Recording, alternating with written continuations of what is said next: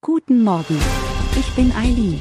Sie hören den Immobilienwiki-Podcast auf Spotify, Apple und überall, wo es gute Podcasts gibt. Präsentiert von Immobilienerfahrung.de. Die Warmmiete bezeichnet die Gesamtkosten, die ein Mieter an seinen Vermieter zahlt. Diese Kosten können je nach Vermieter variieren, da sie verschiedene Faktoren einschließen. In der Regel umfasst die Warmmiete jedoch die Summe aus Kaltmiete und den Nebenkosten. Zu den Nebenkosten zählen üblicherweise Wasser, Heizung und die erwarteten Betriebskosten. Der Mieter trägt normalerweise lediglich die Kosten für Strom, den Kabelanschluss und die Internetnutzung. In der Warmmiete sind konkret folgende Kosten enthalten. Die Kaltmiete, dies ist der Grundbetrag, den der Mieter für die Nutzung der Immobilie zahlt.